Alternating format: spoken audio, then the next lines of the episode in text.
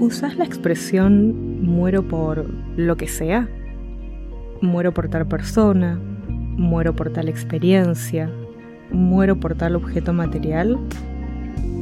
¿Escuchaste la expresión en otras personas? Es una expresión que indica que lo damos todo a cambio de algo o alguien. Esta expresión es dolorosa. Indica que para experimentar aquello que deseamos debemos morir ¿Cuáles son en oposición las razones por las que vivís? ¿Qué personas te rodean sin pedirte la vida a cambio? ¿Qué objetos están a tu alcance sin tener que perderlo todo para conseguirlos? ¿Qué experiencias podés disfrutar y volver a ellas cuando lo decidas?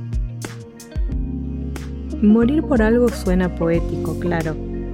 Sin embargo, algo está mal en esa expresión y es la anulación del deseante, la invisibilización de quien quiere, de quien tracciona el encuentro con la otra persona, el objeto o la experiencia.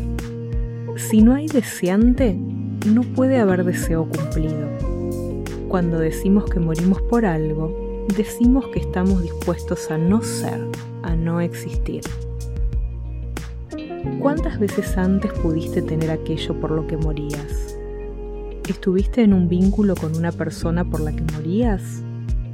¿Dejaste la vida por una experiencia o por adquirir determinados objetos?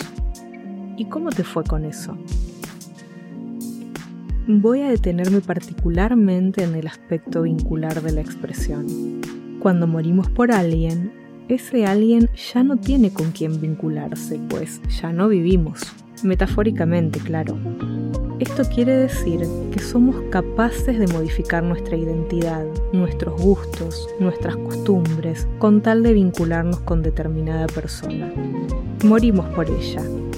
¿Y qué renace en su lugar? Cuando morís por alguien, estás desapareciendo. ¿Con quién se encuentra la otra persona si vos ya no sos?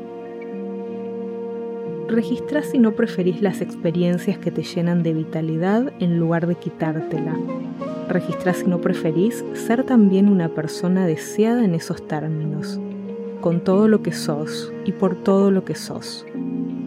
Que el deseo sea por toda tu vida, no menos que eso. Ninguna parte tuya debería quedar escindida de la experiencia. Si no deseáramos, probablemente seríamos más felices, ya que el apego trae ineludiblemente dolor. Ahora bien, ante lo inevitable, busquemos la mejor forma. Entonces, procura llenar tu vida de personas, objetos y experiencias que te valgan la vida y no la muerte.